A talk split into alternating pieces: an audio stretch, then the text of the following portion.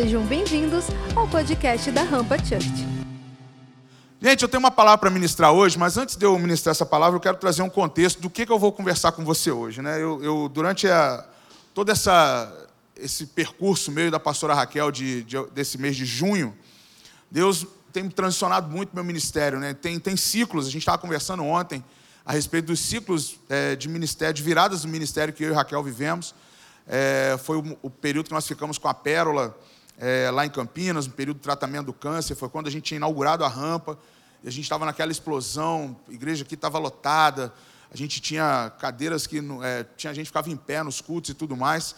E a gente viveu aquele ciclo muito intenso de inauguração. Em Volta Redonda a gente tem um hábito, não só Volta Redonda, mas vários lugares. Né? A gente inaugura um lugar, lota, fica um período, aí as pessoas elas vão tomando suas decisões. E infelizmente a gente olha mais para pessoas do que para o Senhor em determinados momentos importantes da nossa vida.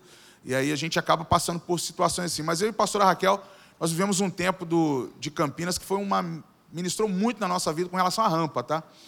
E consequentemente tivemos um outro momento da nossa vida, ainda relacionado às nossas filhas, que foi uma fase muito muito pontual do nosso ministério, foi quando a gente tomou posições com relação a pessoas, a, a algumas coisas que estavam acontecendo, que a gente via que Deus estava falando muito conosco. E agora, esse período foi um período muito, muito louco da nossa vida. Eu falo que foi o período mais, mais louco da minha vida.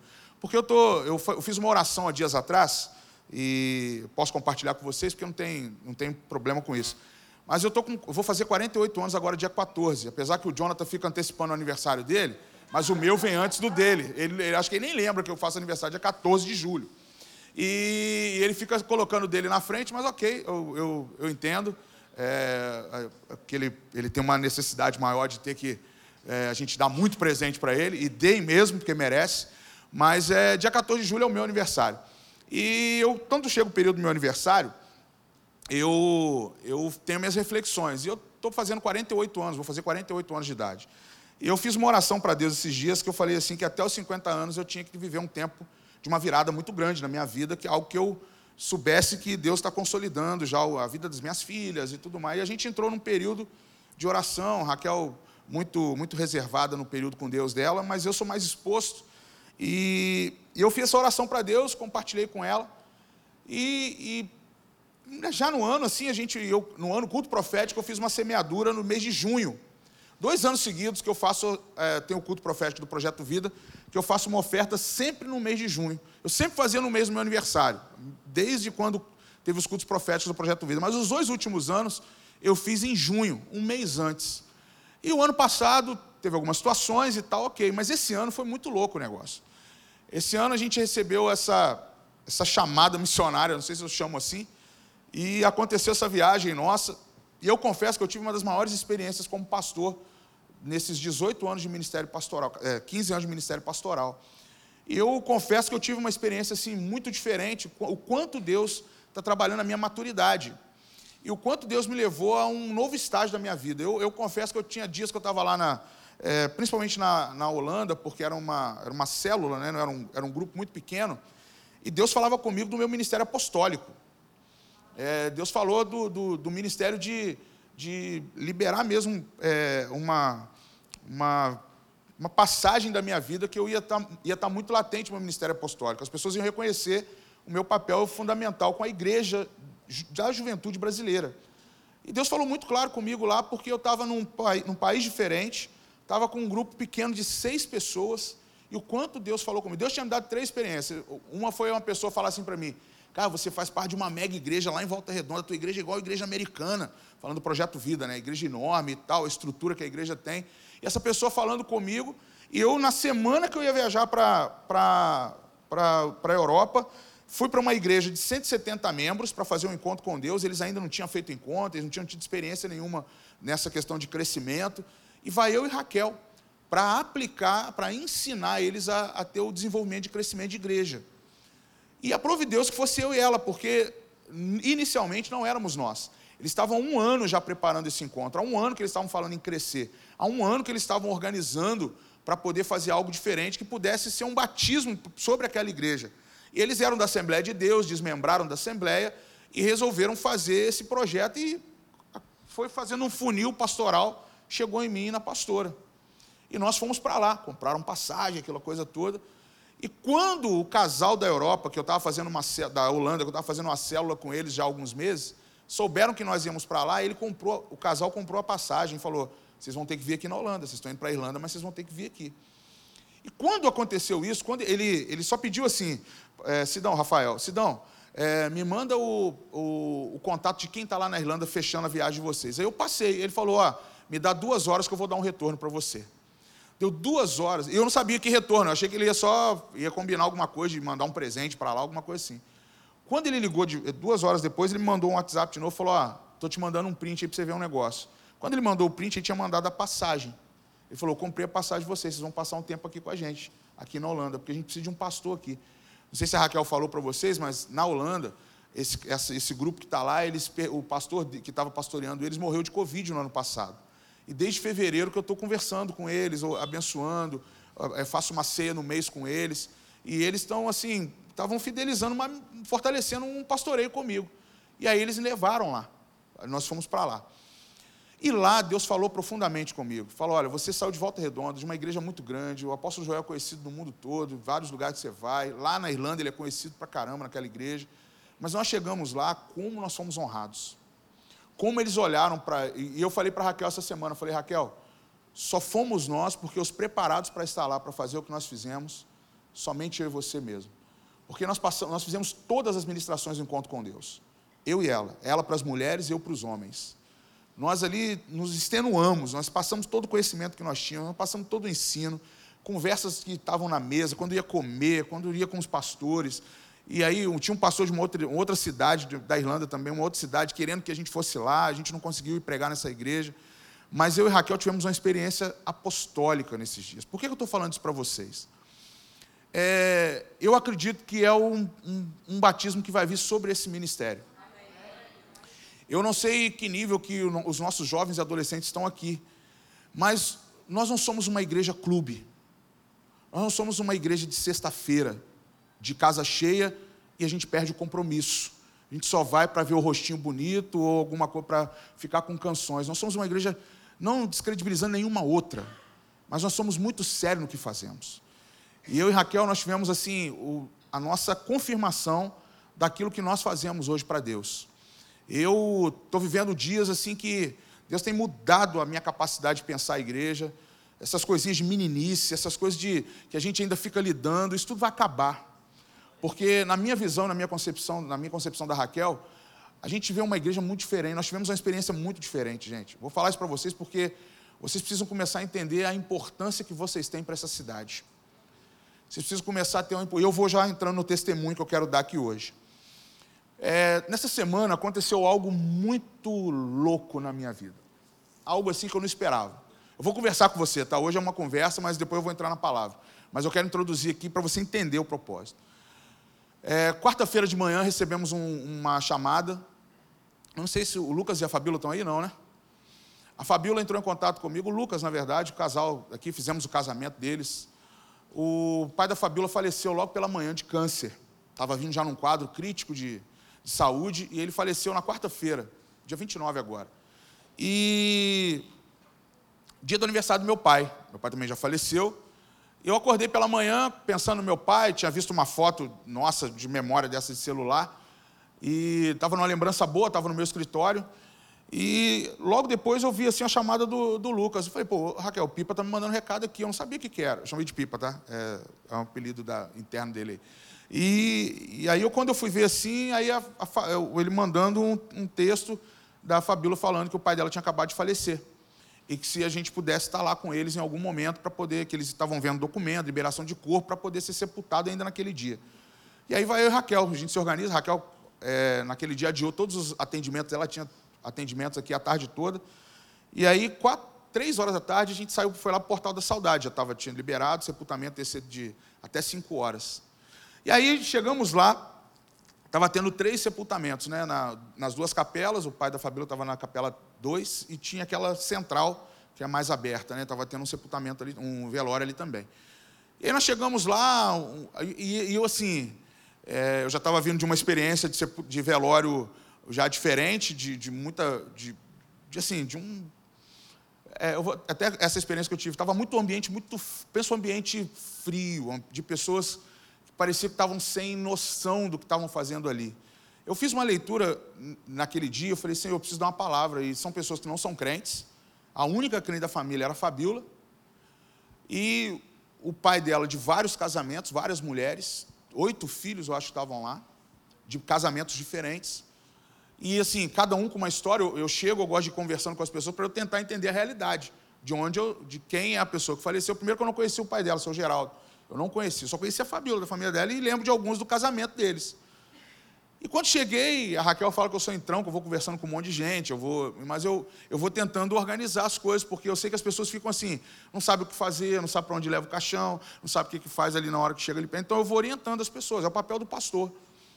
E quando a gente estava ali naquele momento, eu observando o ambiente, eu vou fazendo a leitura das pessoas, vou vendo, vendo as histórias. E a Fabiola começou a me contar a história de um, contando a história de outro, aí contou a história da irmã, foi contando a história do irmão que veio, que não, não, tem a história de um que o pai gostava e tal, aí contou a história do pai dela, que não era, não, é, não, eu, eu, sempre pergunto, seu pai era cristão e tal, ela não e tal. E aí aquele contexto que eu já fiz a leitura de que as pessoas ali precisavam realmente de Jesus. E aí eu fui dar uma palavra, na hora lá, um momento, do culto, um culto nem é ecumênico, né? só estava eu, então, quando é ecumênico, quando tem padre, pastor, pai de santo, essas coisas. Então eu fui, peguei a palavra e dei uma palavra sobre quando Jesus fala que ainda vai ter o, o ecoar do som que vai despertar os mortos, e os mortos vão tomar sua devida decisão, para quem vai querer ter a eternidade com o Senhor e quem vai para o inferno. E aí eu fui dar essa palavra, numa, assim, numa, muito tranquilo, mas naquela hora me bateu um, um vazio, não era por mim, mas era o sentimento do lugar. Como as pessoas estavam sem entendimento do que estava acontecendo ali. Eu tentando orientá-los né, e dando a palavra, e eu falando assim: eu vou dar uma palavra que realmente eles vão despertar para entender que, se não decidir por Jesus, vai morrer e vai para o inferno. Era essa palavra que eu estava dando. Estava aproveitando aquele ambiente, as pessoas acordarem para isso. E naquela hora, eu falei: Senhor, as pessoas estão entendendo? Vê aquela pergunta muito. E eu, é a pergunta que eu estou fazendo para você. Se você entende que, que Jesus está querendo fazer nesses dias para nós. Quando eu fiz essa pergunta, o sepultamento, e ali, que era um, era um sepultamento de pessoas não crentes, tá? Do lado, estava tendo um sepultamento de uma família cristã, evangélicos. Quando eu comecei a dar a palavra e comecei a ministrar sobre aquilo, eu perguntei aqui: vocês estão refletindo sobre quem é Jesus? De repente, do lado, começa a cantar uma canção. Eles começaram a cantar a família e um, e um som assim que ecoou no portal da saudade todinho. Firme, ó Deus, está meu coração, firme nas promessas do Senhor. Eu continuo olhando para ti, e assim eu sei que eu posso prosseguir. Eles começaram a cantar. E mesmo quando eu chorar, as minhas lágrimas serão para regar a minha fé. Eles começaram a cantar, e foi cantando. De repente, uma, duas, três pessoas que estavam ali junto com a família da Fabiola levantaram e foram para lá. E eu e Raquel olhei para Raquel, Raquel também estava com vontade de ir. e eu também estava com vontade de ir. Só que uma convicção veio em mim naquele momento, falei assim: Senhor, eu estou entendendo o que o Senhor quer falar aqui. As pessoas que não conhecem ao Senhor precisam entender quem é Jesus. Para entender o que é a felicidade até na hora da morte. Para entender o que é a comunhão dos familiares até na hora da morte. Para entender o que é adorar o Senhor. Sabe onde está isso, gente? Atos 2. Atos 2, 42 a 47. A comunhão dos que estão em Cristo partem o pão, são felizes. Eles cobrem a vida um do outro, oram uns pelos outros. Eles têm a unidade da família. Eu estava ali no meio de uma família em que o homem teve várias mulheres, vários filhos, alguns não conversavam um com o outro, pessoas de determinadas, de várias outras religiões, só, ali só a Fabíola, e a Fabíola ainda naquela insegurança, a Fabíola nem chegou perto do, do esquife do pai. Então, assim, é, uma, eu fui fazendo aquela leitura e falando, Senhor, é isso aqui, as pessoas não entendem. Do outro lado está o poder da cruz que une as pessoas, está ali o sangue de Jesus sendo cantado, está ali as pessoas louvando, glorificando o teu nome, enquanto aqui eu estou dando uma palavra para acordar as pessoas para poder encontrar Jesus como seu Salvador. Gente, foi uma experiência que eu confesso a você, não tem reteté, não é fogo, mas é entender que Jesus é necessário na vida das pessoas. E é onde eu quero entrar com a palavra com vocês hoje. Eu queria falar hoje com vocês sobre ganhar almas para Jesus. O que é ganhar almas para Jesus? O que realmente você precisa fazer para que as pessoas elas sejam totalmente entregues a Jesus Cristo? As pessoas estão indo para o inferno e nós estamos deixando pela nossa omissão. Porque a gente está achando que o nosso papel já está garantido, mas das pessoas não estão. Elas não estão. Pode, eu não sei a sua realidade familiar, não sei a sua realidade, mas da Fabíola foi uma realidade muito triste naquele dia. Porque as pessoas não estavam entendendo, o pai dela não entendeu, e ela ali lamentando muito, chorando muito, com muita saudade, vendo o vídeo do pai, ela ficou vendo um vídeo do pai dela o tempo todo, minutos antes dele morrer no hospital com ela. E ali Raquel consolando, conversando com ela, e eu ali tentando fazer aquela leitura, falei: Senhor, onde é que tem que mexer? Que estruturas são essas que precisam ser feitas?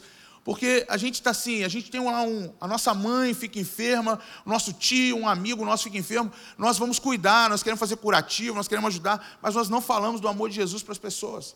Nós não, não até falamos, a gente não está fazendo com que elas compreendam quem é esse que cura, que salva e que liberta. Então hoje o que eu quero tentar trazer para você, e, e, desperta aqui comigo, por favor. Nós precisamos levar mais a sério. Essa semana eu estava conversando com o Thales, tinha ido lá cortar meu cabelo, e o Thales começou a me falar uma experiência dele de, de buscando conhecimento em Apocalipse, está estudando, ele, o Marquinho e tal. E eu confesso que na hora ele me desafiou até. Mas eu, Thales, eu nem falei contigo na hora, mas na hora que eu saí dali, eu entrei no carro, e eu, sabe qual foi a pergunta que, que eu. Eu acho que foi eu que fiz para mim mesmo, ou o Espírito Santo fez para mim. Eu falei, para que, que o Thales está procurando isso? Para quem que ele vai pregar isso? Posso falar dele porque depois, se ele quiser, quando eu cortar o cabelo, ele corta errado meu cabelo só de, de raiva. Mas, às vezes eu fico pensando, por que, que a gente está buscando tanta coisa? Tanto conhecimento.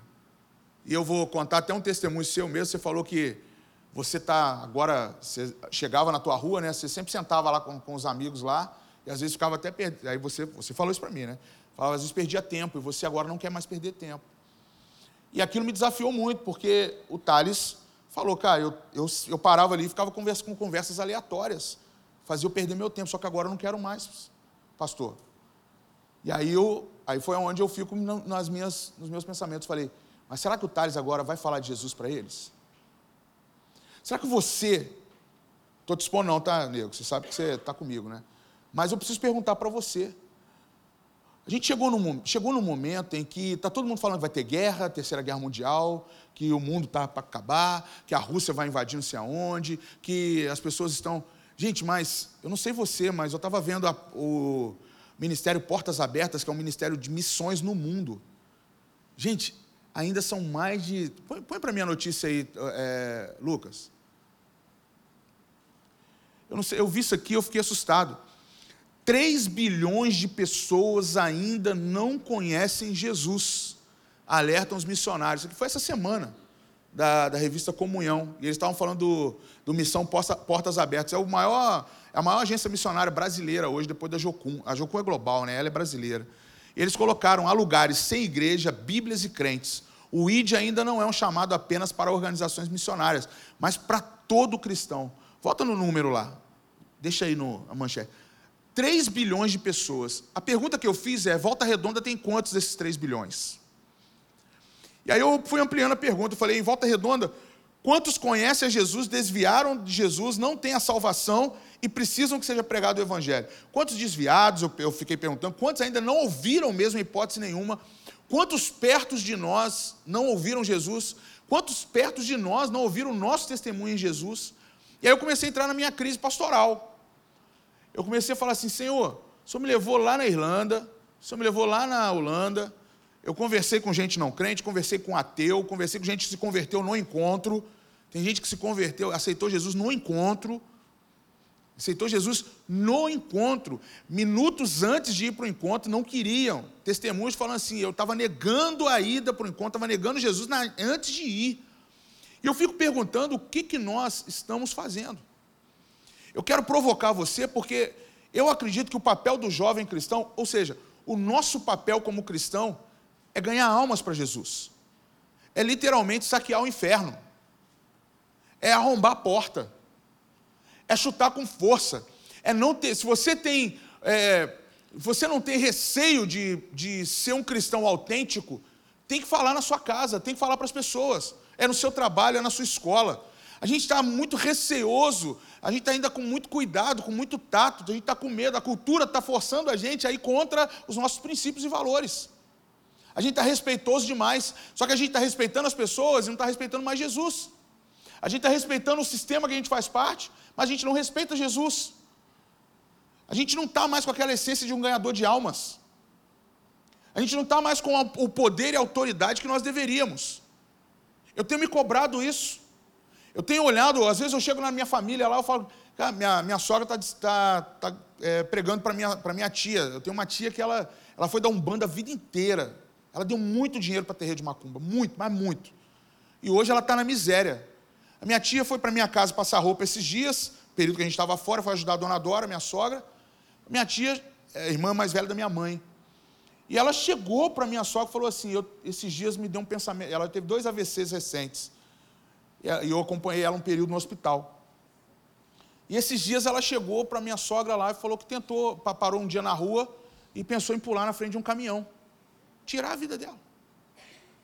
A minha sogra, ela ficou, a dona Dó ficou do avesso. Ela ficou, ela, ela, a minha tia vai lá para ajudar ela com as roupas lá, e ela, eu vejo a minha, a minha sogra senta, fica olhando para minha tia. E vai conversando, vai tentando quebrar o bloqueio, né? E minha tia vai contando as histórias dela. E a dona Dora lá, muito boa ouvinte, paciente, mulher de oração. E eu tô, sei que ela está empenhada lá em falar de Jesus. Minha, minha, ela falou para nós. Ela falou, eu vou ganhar a luz para Jesus. Eu falei, dona Dora, essa aí é a sua pedra. Porque minha tia eu conheço, eu sei como ela lida. Minha tia, tudo quanto é foto, gente, ela antes de sair na foto, ela fala um palavrão, ela faz um gesto. Todas as fotos dela, né, não vou fazer o gesto, não. A Raquel está aqui, não faz o gesto. Eu falei, não vou fazer. Mas todas as fotos ela faz um gesto, todas. Se pegar assim mil fotos dela, mil fotos ela está fazendo um gesto com a mão lá, que eu não vou, não, não sou digno de fazer aquele gesto aqui. Mas é, e ela, assim, ela, ela ficou a vida inteira, ela casou com, com uma pessoa que tinha um terreiro de Umbanda, é, morou junto né, um tempo. Então, minha, minha tia toda ali. E minha sogra agora está empenhada em ganhar aquela alma para Jesus. Ela está focada, minha sogra está focada mesmo, está lá. Eu falei com ela ontem, ó, a luz vai vir terça-feira. A Dó já está na intercessão dela, estava lá no quartinho, já joelho dobrado, a Bíblia rosa dela aberta lá, mandando fogo lá no Ezequiel. Eu falei, é, terça-feira a luz vai chegar aqui, já vai, já vai chegar clamando Jesus. Mas por que eu estou falando isso para você? Eu quero te fazer uma pergunta vou pegar esse gancho. Quem que você está empenhado em ganhar uma alma para Jesus essa semana? Quem que é o teu desafio? Quem que é aquilo que tá, aquele que está assim na tua mira, aquela que está na tua mira, você fala assim, cara, eu vou me empenhar em jejum, eu vou me... porque eu estava, ontem estava até falando com o Anderson, o reator está acontecendo aqui uma vez ao mês, está uma bênção, a gente está orando por 1%, aliás, Maria Clara, cadê ela? Está aí, não, está lá, né? Está aqui? Cadê? Deus abençoe Maria, orou essa semana pelo 1%. Estou ligado, tá bom? Então, pega o manto, irmã. Estão é, orando pelo, pelo Brasil, Israel. Eu sei que nós estamos aqui nos, dobrando os nossos joelhos, mas a sua oração por vidas, tá como está acontecendo? Cadê os ganhadores de alma desse ministério? Cadê, gente? Quem, é o, quem são os frutos? Cadê os frutos? Onde estão os frutos de salvação em Jesus? Eu estou perguntando isso porque eu não poderia voltar de uma experiência que eu tive esses dias, simplesmente contemplar uma viagem para fora, tirar onda. Tem gente que chegou para mim, é, pastor, está internacional agora, é, não sei o quê. Eu falei, você não sabe o que eu vi. É porque vocês não estavam vendo o que eu estava vendo. Andando na, no centro da Europa e vendo o quanto aquele lugar precisa de Jesus, quando na Holanda, na Irlanda, o quanto precisa de Jesus. Tem ponto turístico, é lindo, dá para tirar foto, tirar onda no Instagram, maravilhoso mas vocês não têm noção como as pessoas estão. Eu tive uma pessoa que foi o exemplo para mim de como é a Europa hoje. Entramos numa sapataria, onde eu ganhei esse tênis. Eu ganhei. Rafael me deu. Como eu disse, 13 euros. não, foi mais. Rafael me deu lá, chegou lá, de de presente, de repente vem a vendedora. E eu não entendi, eu não sabia. É uma pequenininha, oriental, falando holandês, bugou minha mente. Eu falei, uma oriental falando holandês, e aceler, correndo. Ela atendia gente, corria já no quem estava chegando. E ela, eu ficava vendo aquela menina para lá e para cá. Eu falei: Isso aqui é a Europa. A Europa é um país envelhecido, tem muita gente de idade, mas a juventude hoje quer ganhar dinheiro, quer correr, quer, e não tem, uma, não tem uma, um perfil, não tem uma definição de quem é era uma chinesa na Holanda, trabalhando numa, numa loja, numa mega store, e correndo para lá e para cá. Eu falei, isso é o perfil do jovem hoje na Europa. Não, dá, não deixa a gente nem respirar se dá para falar de Jesus para ela, perguntar o nome, nem o nome a gente sabia. Ela atendeu a gente correndo. Por que eu estou falando isso? Porque volta redonda pode ser que esteja assim, a gente não está conseguindo parar a nossa vida para poder falar assim: eu tenho que servir meu Senhor. Gente, eu não tenho aqui hoje uma aplicação exegética para você perder seu tempo em que você sai daqui com um sermão muito lindo, mas não põe em prática em nada do que você aprende. Então eu quero hoje movimentar você para começar a pensar em algumas coisas. Pensar agora esse período de julho, faz uma estratégia. Vai sair de férias, vai viajar com a família, faz uma estratégia para ganhar vidas para Jesus onde você for na tua viagem. Vai ficar em volta redonda, faz uma estratégia, vai visitar algum lugar. Mas está na hora da gente começar a resgatar pessoas do inferno. Porque o que eu estou vendo nesses últimos dias, onde Deus está me levando, é para provocar algo na nossa vida. Deus te deu uma autoridade não para você ficar sentado atrás de um lugar ou então tentando ganhar dinheiro para enriquecer e não conseguir fazer aquilo que você tem que fazer. Porque tem gente que faz promessa assim: quando eu ficar rico, eu vou ajudar a igreja. Vou começar a investir para ganhar. Aí você morre, o que, que acontece? O tempo é curto, a oportunidade é única, a urgência está enorme, escancarada. Será que precisa de outro sinal de pandemia? Morreu tanta gente com tantos sonhos que não, não concretizaram? E a gente vai esperar o quê? Ah, pastor, é fácil só falar. Ah, você, pastor, tem que falar isso. Eu tenho que falar, porque se eu não falar, quem vai falar? Lucas Neto? Está ensinando o evangelho aí para uma galera aí na internet? Está falando que sabe mais Bíblia do que a gente? Então pensa um pouco. Agora, rever conceito, rever nosso posicionamento como igreja, rever nossa localização, volta redonda como ela está. Eu já falo para vocês, o desafio maior, eu, nem, eu antecipo esse desafio para vocês, eu já falo como é que é o perfil do jovem Volta Redonda. Agora a gente tem que começar a desafiar isso. Como é que eu quebro essa barreira? Porque a gente está sentando aqui, a gente está querendo amenizar os nossos problemas, mas a gente está esquecendo que tem outros para ganhar. A gente tem uma multidão de jovens hoje precisando de Jesus. A gente, é porque a gente não vai. É, se você quiser depois, você pode conversar. A gente tem alguns amigos que são policiais. Vai perguntar como é que são os óbitos de jovens na cidade. Vai perguntar como é que todos os dias tem um, dois, três jovens que morrem assassinados. Vai perguntar aí como é que vai, vai para andar na sua rua, em algumas casas. Vai ver como é que está. Tem gente aqui que sabe muito bem, já saiu de tráfico, já saiu de algumas histórias de sua vida, alguns já tentaram tirar sua vida. Vocês sabem muito bem do que eu estou falando. Só que agora nós precisamos ter uma posição. Hoje eu estou aqui com uma veia evangelística para você. A gente precisa começar a trazer frutos para esse lugar, porque a gente não quer encher esse lugar para ficar mostrando que é bonito.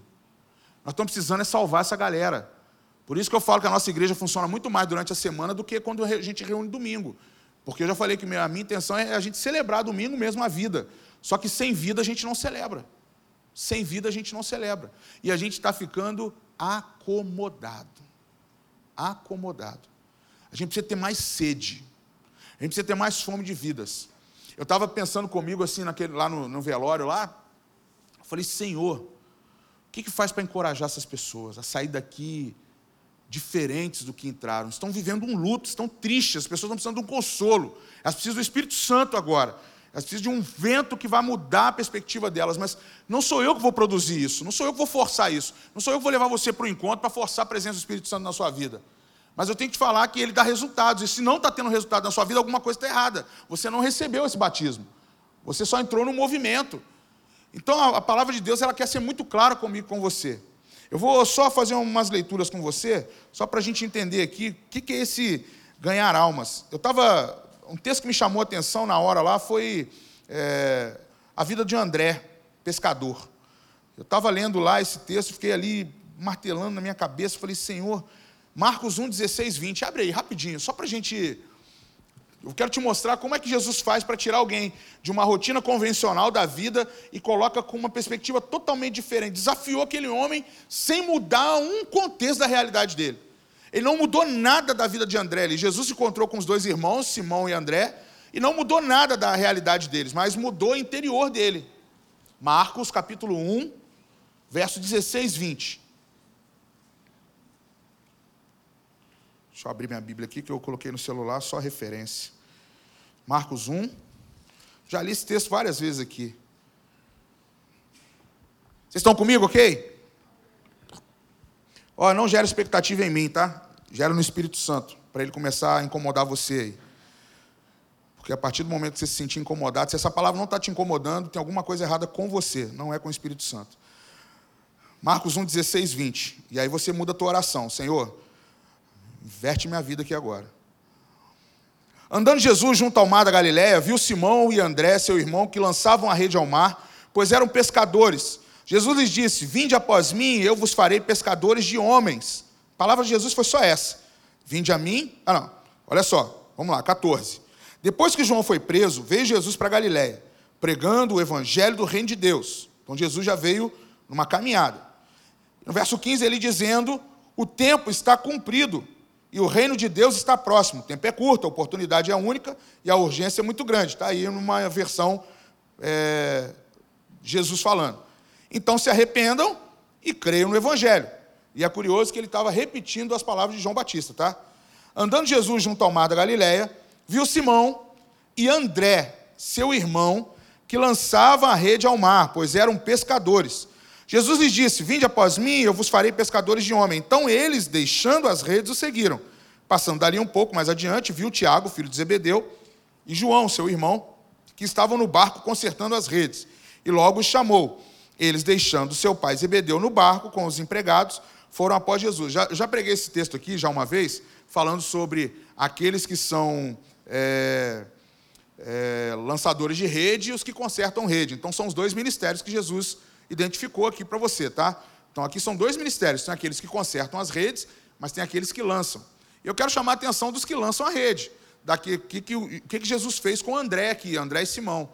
Na verdade, se você encontrar a história, se você ir procurando a história de André e alguns outros textos que ele vai vai estar sendo citado aqui, ele é que ganhou o irmão Pedro para Jesus. É muito curioso isso. E, e aqui tem várias referências aí. Nasceu em Betsaida, era pescador, é, levou Cristo, é, levou, é, levado a Cristo por João Batista. Foi João Batista que falou de Jesus para ele. Ó, um dos dois que ouviram o que João disse, seguiu Jesus, foi André, irmão de Simão Pedro. E ele foi chamado para pescar almas, está aí nesse texto que acabamos de ler. E ele levou seu irmão Pedro a Cristo. Olha aí o 41, 42, o que está escrito aí? Versículo 41 e 42. Lê aí. Vou ler para você para adiantar. Ele primeiro procurou e encontrou seu próprio irmão Simão e disse a ele: Encontramos o Messias traduzido é Cristo, né? André trouxe Simão a Jesus. Jesus olhou para ele e disse: Você é Simão, filho de João. Você será chamado Cefas, que traduzindo é pedra, Pedro. Então está aí o. É, é muito curioso, porque assim que Jesus encontra com esses dois irmãos, ele, na verdade, no texto, ele fala para André, e André já leva o irmão Simão ao encontro de Jesus. Imediatamente ele já estava sabendo o que Jesus queria com ele. Que, que eu quero falar isso com você, gente? Eu preciso hoje chamar a tua atenção para um batismo que eu quero que você receba aqui hoje. Que é você despertar para lançar redes e imediatamente você já sai daqui e lançar rede sobre alguém. Essa semana eu preciso que você tenha o desafio e a, e a, e a pers, como é que eu vou te dizer? A persistência em apresentar Jesus para alguém. Eu já falei, quero falar de novo. Não é para sentar no banco. Não é para vir para a igreja e ficar sentado aqui, mas é para você cuidar dessa vida. É para você forjar essa pessoa para Cristo. E essa pessoa ser outro ganhador para Cristo. Ganhar, ganhar vidas para Cristo. Gente, eu estou sendo muito taxativo, muito simplório para você, porque eu não, eu não vim pregar uma palavra hoje para ficar te dando é, muito alimento aqui, mas eu preciso dar uma chamada hoje. Porque eu estou muito preocupado que nós não estamos fazendo aquilo que devemos fazer. A gente convida para um evento, a gente convida para um jantar, a gente convida para uma diversão, mas nós estamos esquecendo daqueles que precisam da salvação. Nós estamos esquecendo daquele. Enquanto não tivermos uma experiência de ver alguém morrendo, a gente parece que a gente não consegue despertar para aquilo que nós somos chamados para fazer. O Anderson falou aqui que ele não abre mão, em hipótese nenhuma, da vida dos filhos dele pela sua vida. Mas a gente precisa começar a entender que quando nós vemos os nossos filhos à beira da morte, nós reavaliamos tudo que é possível e impossível com relação ao poder da vida. A gente ora pelos nossos, mas a gente não quer ver nenhum perdendo os seus. Eu quero que você pare e pense um pouquinho se você hoje, principalmente para os que saíram de casa brigados com seus familiares. Imagina que você chega em casa hoje e recebe a notícia de que um dos seus parentes muito queridos, mas que está brigado com você, faleceu. O que, que vai te dar? Desespero? Indiferença? O que, que vai acontecer com você? Eu tenho que trazer isso para você hoje porque no encontro lá, eu vou dar um exemplo do encontro da Irlanda, eu conversei com alguns homens em particular. Alguns que estavam lá sentados, ouvindo a gente pregar. Um deles é o que vai dar um testemunho daqui a pouco aqui. Eu chamei para jantar um momento lá, ele estava no jejum de silêncio, eu aproveitei. E falei assim: olha, eu sei que você não pode falar comigo, mas você vai balançar a cabeça em um determinado momento que eu falar com você algo. E eu cheguei para esse rapaz, ele é italiano, e falei assim: olha, eu não sei por que, que você está aqui no encontro, mas hoje você precisa vir tomar a decisão necessária para a tua vida mudar. E ele, na hora ali, só via que uma lágrima desceu, parou ali, não falou nada, eu não sabia o que, que era, só tinha lançado aquela pedra para ele lá. E aí, agora, ele me manda recado todo dia. Hoje ele mandou uma lasanha enorme no forno lá, só para eu lamber o celular, né? Porque estava lá com a esposa dele. Mas eu estou falando assim: tem pessoas perto de você que está precisando que você só dê uma palavra para elas. Que você só tire elas de lançar redes ao mar para lançar redes sobre pessoas. Pode ser que alguns aqui vão ter que falar para a esposa, vai ter que falar para o amigo mais próximo. Alguns adolescentes aqui vai ter que falar para os pais. Que os pais estão desacreditados de você, mas você vai lançar uma palavra sobre seus pais, sua casa vai mudar. Alguns aqui vão precisar falar para alguns crentes que falam que são crentes, mas não tem postura de crente. Porque crente que é crente dá o quê? Frutos. Eu vou ler uma frase que eu li ontem, de um, um pastor assembleiano, Orlando Boyer. Ele nem, não sei se ele está vivo ainda, eu nem pesquisei. Mas ele diz num livro dele chamado Esforça-te para ganhar almas. Ele fala assim: a única defesa da igreja é ganhar almas. Que a igreja estará arruinada sempre que seus membros deixarem de alcançar o perdido. É, quando eu coloquei essa mensagem do, do texto aqui da, da revista Comunhão, e quando eu vi que ainda tem 3 milhões de almas, 3 milhões ou bilhões? Milhões, né? Milhões, bilhões? Bilhões de almas que não ouviram Jesus, eu fiquei pensando de novo em nós. Eu vou te fazer uma pergunta, e pensa se é uma pergunta maluca ou se não é, mas eu estou te fazendo uma pergunta. Você não está entre esses, não? Hein? Avalia a tua vida aí. Não, pastor, tem uma vida muito boa. Leio a Bíblia lá em casa, ouço louvor, lagoinha. Pô, tem o canto lá, eu faço algumas coisas. Pensa um pouquinho aí se você, você conhece Jesus de verdade. Sabe qual que é o poder de Jesus sobre nós? Fazer discípulos, fazer outros. Não tem como, gente. Cristão, quem está em Cristo, vai fazer a perspectiva de estar outros em Cristo. Não tem outra opção. Não tem profetada que fale mais claramente para você do que ide e pregai o Evangelho a toda criatura. Não tem como, a gente está esperando muitos sinais dos céus. Eu fui chacoalhado, eu fui levado para um outro lugar para Deus falar comigo assim, cara, tá vendo o que você tem que fazer?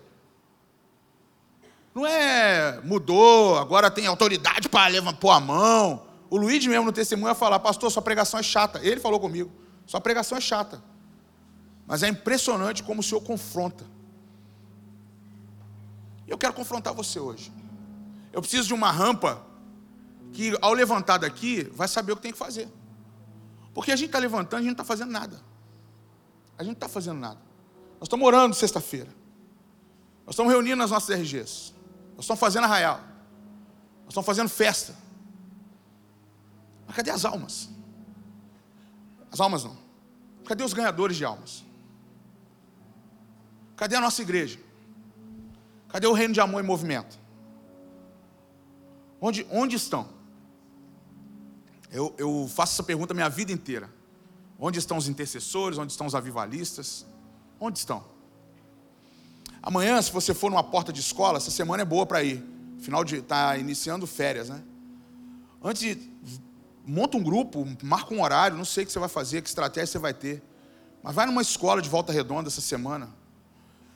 E vai lá panfletar, vai falar, mas fala para os adolescentes e os jovens estão saindo de férias, que nas férias eles precisam ter umas férias com Jesus. Pensa em estratégia, gente. Fora da igreja. A rampa tem uma característica. quase todos que são ganhos aqui são ganhos no culto. Não são frutos de evangelismo. Meus líderes ganham frutos aqui. Não é de evangelismo. Não é de falar assim, visitamos 30 casas na semana passada e 8, 9, 10, 20 se converteram nas nossas visitas. Nós não temos esse testemunho aqui. Nossos testemunhos são jovens que vêm aqui, alguns vêm desigrejados, a gente já fez essa pesquisa. Alguns são que abandonaram a igreja, ficaram afastados, estavam afastados dois anos. A gente conversa, eu converso com muitos aqui. Alguns que vieram convite de um amigo, mas o amigo já estava aqui na igreja e ele está vindo de uma outra porque não estava legal na igreja que estava. Estava conversando com o Chicão essa semana, o Chicão fala assim, é Chicão, nossas estatísticas de Projeto Vida e IPV é uma benção, né? Porque fica uma gangorra. Fica uma gangorra. E a gente está achando que está legal. Eu me aborreço, vou para outro ministério. Mas eu não me aborreço e no meio do caminho eu vou lá e ganho uma vida. Eu estou preocupado como pastor. Mas como profeta, eu não estou não. Como profeta, minha perspectiva está outra. Minha perspectiva é de armas sendo colocadas sobre a mão desse ministério. E nós não vamos ficar só na nossa oração de sexta-feira, não. Nós não vamos ficar só com uma RG com 80 pessoas dentro dela, não. Nós vamos colocar armas nas mãos da juventude desse ministério. E as armas que vocês precisam ter é autoridade para pregar o Evangelho de Cristo à vida das pessoas. Você tem que pregar para os seus pais. Tem que chegar aqui e falar assim: eu não quero ficar na minha casa, eu prefiro ficar 10 horas na igreja do que ficar com meus pais na minha casa. Você tem que encarar teu pai bêbado. Você tem que encarar teu pai batendo na tua mãe. Você tem que encarar porque você está encarando como Cristo amou a igreja. Então você tem que começar a mudar a tua perspectiva. E a autoridade que está sobre a sua vida é essa. Porque nós estamos mazelados demais. A gente está negociando com os nossos patrões de trabalho, a gente está negociando com o nosso professor, quando a gente está na malandragem, a gente está crente malandro. Mas a autoridade tem que ser entregue na tua mão. E essa autoridade é você saquear o inferno, é tirar vidas do inferno. É você saber quando você olha um garoto, um garoto hoje nós estávamos comendo num restaurante, entrou um menininho. O garotinho foi até o balcão, e não foi em uma mesa, ele foi no balcão e pediu o dono do restaurante: o senhor pode me dar dois pratos de comida? O menino tinha nem quatro anos, a Raquel na hora, flor, pérola. Olha lá o menino. Está pedindo comida. Aí na hora a gente se compadeceu, mas quando eu olhei para fora, estava o pai com uma criança no colo, uma irmã maior olhando pelo vidro e a mãe lá atrás, assim. Eu falei, puxa, na hora Deus falou, por que, que mandou o menor? que, que mandou essa criança? Ele não sabia nem falar como é que ele pedia comida para o moço. E na hora, Deus falou: Sabe quem é que vai à frente para falar de mim? São os menores. Enquanto os que já conhecem, os que já estão cheios de estratégia, fica só atrás mandando, não sabe mais. Não sabe pedir pão e nem sabe dar pão para o outro. E aí, Osmar, por que, que eu eu às vezes entro em crise com os velhos de guerra, os velhos de casa. Por que eu entro em crise comigo mesmo? Falava isso muito com o Mauro Júnior. Falei, Maurinho, sabe qual é o problema nosso? Eu lembrei dele agora porque a gente conversava muito sobre esse assunto. É a gente sempre ficar com problema com os mais velhos, mas os novos é que chegam cheios de paixão, cheio de. É o André. André, o nome dele é varão, vitorioso significado. André é um discípulo que ele foi vitorioso no entendimento que ele teve com Jesus. Eu vou te fazer de pescador de peixes, pescador de almas. Primeiro que ele ganhou foi o irmão dele, logo depois, minutos depois. Eu preciso levantar aqui novos, sedentos, com sede para falar de Jesus. Hoje eu quero chamar os evangelistas desse ministério. Você que já não está mais aguentando ver seus amigos indo para a morte, morte espiritual, sem poder ter perspectiva de falar com eles e você olhar a tua igreja apática. Você olhar para o lado e falar assim: meu Deus. Você teve uma experiência, não foi uma experiência de dois dias no final de semana num sítio. Foi você sair de lá e falar: agora eu preciso testemunhar esse Jesus que eu encontrei, esse Deus que eu encontrei lá. E a minha equipe também. Nossos jovens aqui que já estão mais tempo no ministério, nós precisamos ser mais desafiados. Não é só abrir RG porque o líder manda mas é porque é uma necessidade, é uma carência. Hoje a cidade precisa. Volta Redonda está precisando muito de preguem o Evangelho, que ganhe almas.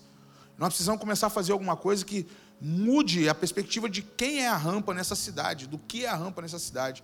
porque a gente está crítico demais, a gente está vendo defeito demais na estrutura, mas a gente não está fazendo aquilo. Você imagina se eu começasse a colocar defeito em você pelo aquilo que você não faz.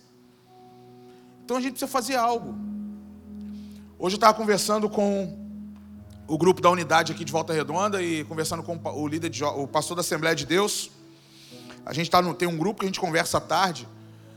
E, e, a gente vai estar agora, em breve, fazendo o projeto do, da Semana do Avivamento. A gente vai fazer, junto com a coordenação da juventude, vamos fazer um evento nas praças em Volta Redonda. A gente está fechando eu, Chicão, Carlinhos, é, Felipe Stoduto da Batista, o, a, o, o Leandro, a, o, é, a, três igrejas batistas, duas Assembleias de Deus, a Rampa, IPV, e mais, tem mais duas igrejas não estou lembrando na minha cabeça aqui agora.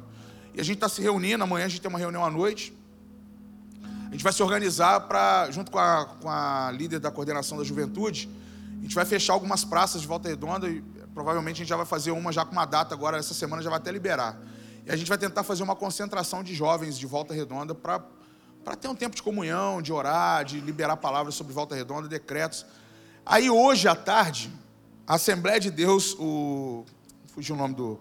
Claudio Honor não, mas é o, o líder. Presta o celular aqui. Deixa eu falar o nome, que eu, é desrespeito eu não falar o nome dele. É, ele mandou no nosso grupo. Deixa eu só te falar o nome para você não. É, tá aqui. Perdão.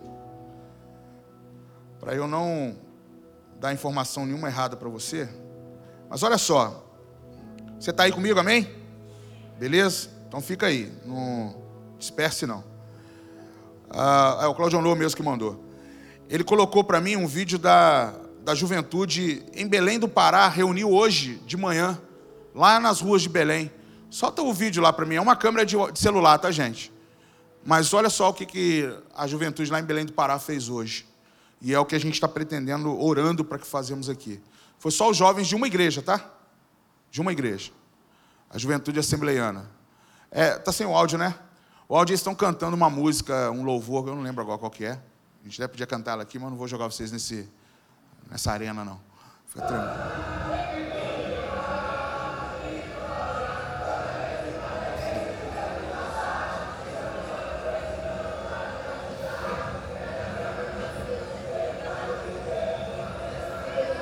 Puxa aí, Marcelo.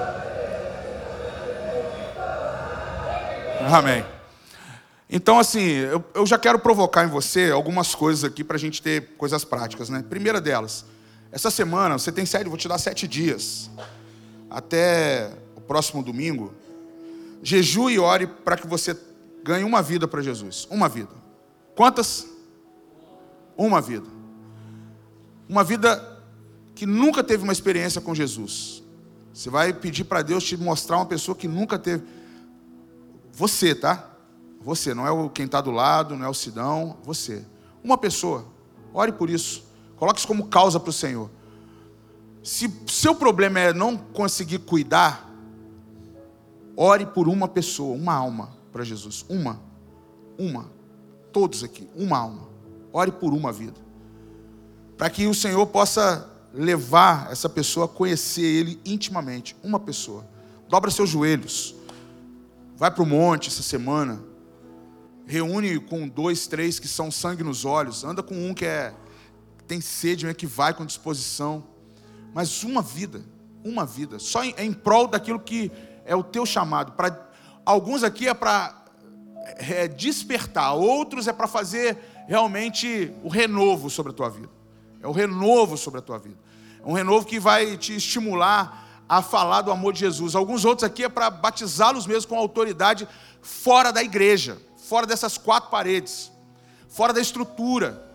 Você está sentado no hospital, você foi acompanhar tua tia, teu irmão, alguém no hospital, você sentou e você fica olhando, está vendo que as pessoas entrando, você vê pessoas assim, e pede, Senhor, me mostra, me mostra uma pessoa para falar de Jesus, de preferência um adolescente, um jovem, me mostra o filho desse casal que chegou aqui agora nessa loja, mas deixa eu falar de Jesus, pede, faz uma oração, muda a perspectiva, chega no secreto, vai no teu quarto, Tem um momento lá que você vai desligar celular, você vai colocar um louvor, sei lá, você abre sua playlist, põe um louvor lá que você gosta de ouvir, mas dobre seu joelho, mas não só para você entrar num tempo que você precisa ser reabastecido por Deus, mas que Ele te dê uma ousadia para você abrir a porta da sua casa, quando você andar na rua, você já encontrar alguém que você precisa falar do amor de Jesus para ela, se sentir desafiado, você sentir seus olhos brilharem, você ter sede, vontade de falar desse amor para as pessoas.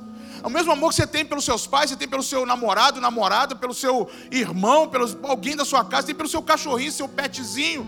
Mas sai da sua casa essa semana com vontade de ver alguém entregando a vida dela no meio da rua para Jesus. Sai da sua casa para ver alguém quebrantado de verdade, mas ganhe almas. Ganhe almas. Vem dentro da sua casa tem alguém que te desafia. Ganhe almas. A gente está muito preocupado em não em muitas coisas pequenas. Gente, aqui na rampa, às vezes tem situações de irmão que não está falando com outro, amigo que não está falando com outro. Eu não vou no mesmo ambiente do outro, eu não quero encontrar com o outro no corredor. Meu Deus do céu, enquanto você está preso nisso, nós estamos aqui vendo um monte de gente morrendo, porque você ainda está cheio de preconceito, cheio de coisas sobre a sua vida, que você poderia estar tá sendo extremamente usado pelo Senhor, você poderia estar tá no meio de uma multidão de pessoas que estão só esperando você para redimi-las. E a gente está esperando o quê? Eu estava lá naquele encontro, dentro de uma igreja, lá num castelo, né? Desculpa. Mas estava lá. E lá naquele encontro tinha pessoas que estavam ouvindo Jesus pela primeira vez. falei, Senhor, o Senhor me tirou de dentro da rampa, de um lugar que eu falo todos os dias que eu prego sobre falar de Jesus. E me trouxe num outro país para falar para um italiano aceitar Jesus. Eu falei, não é isso que eu quero. Mas a gente precisa ser mais ousado. A gente precisa explorar isso mais. Eu não sei se, o que, que te provoca o que eu estou falando com você. Mas se não provoca, vem aqui no altar, cara. E se quebranta na presença do Senhor, sabe? Senhor, muda a minha perspectiva. Eu estou duro, estou resistente, meu coração está duro. Eu estou procurando muita coisa eh, na minha na frente, estou colocando o meu nome, as minhas coisas na frente do Senhor. E é por isso que eu não estou sendo usado, sabe por quê? Você está ficando uma, uma videira seca uma figueira seca, videira porque dá frutos, mas você está seco. E aí, a gente entra no nosso sistema de bloqueio, mas a gente precisa ser desafiado. Enquanto com Deus daqui, eu, fiquei, eu recebi um testemunho do Renato, eu não sabia. O Renato foi ministrar a salvação, né, Renato? O Renato chegou lá e na hora que ele chamou, acho que o Jason, e falou assim: Olha, eu tenho que fazer algo aqui que eu nunca fiz. Eu quero declarar Jesus publicamente. Ele foi lá, parou a ministração dele e foi entregar a vida dele para Jesus, porque ele ia falar de salvação. Ele foi falar da vida das pessoas que afundam no mar do esquecimento. E ele parou tudo. Quem estava no encontro aqui talvez lembra do momento. E o Renato falou: Cara, eu estou a vida inteira na igreja, eu nunca entreguei minha vida publicamente. Talvez você. Talvez você veio de uma igreja tradicional, você veio de uma família conservadora Aí você agora talvez está numa, vivendo uma sociedade pluralista que não, não te sinaliza nada. Você está aí todo engessado por causa do sistema.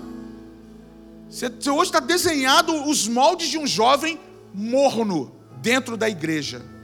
Cheio dos seus conceitos, preconceitos, dureza de coração. E aí, quando se fala em ganhar almas para Jesus, o primeiro sistema que aciona é o de bloqueio da sua salvação. Eu vou falar uma coisa para você. Tem alguns aqui que não estão salvos tem alguns aqui que não estão salvos. E eu espero que você não espere como o pai da Fabiola, a trombeta um dia soar e você esperar a ressurreição e decidir se vai para o inferno ou se vai para o céu com Jesus. Esse foi o podcast da Rampa. Compartilhe com seus amigos, nos siga nas redes sociais e para ouvir essa palavra completa, acesse nosso canal, se inscreva e fique por dentro de tudo o que acontece na Rampa.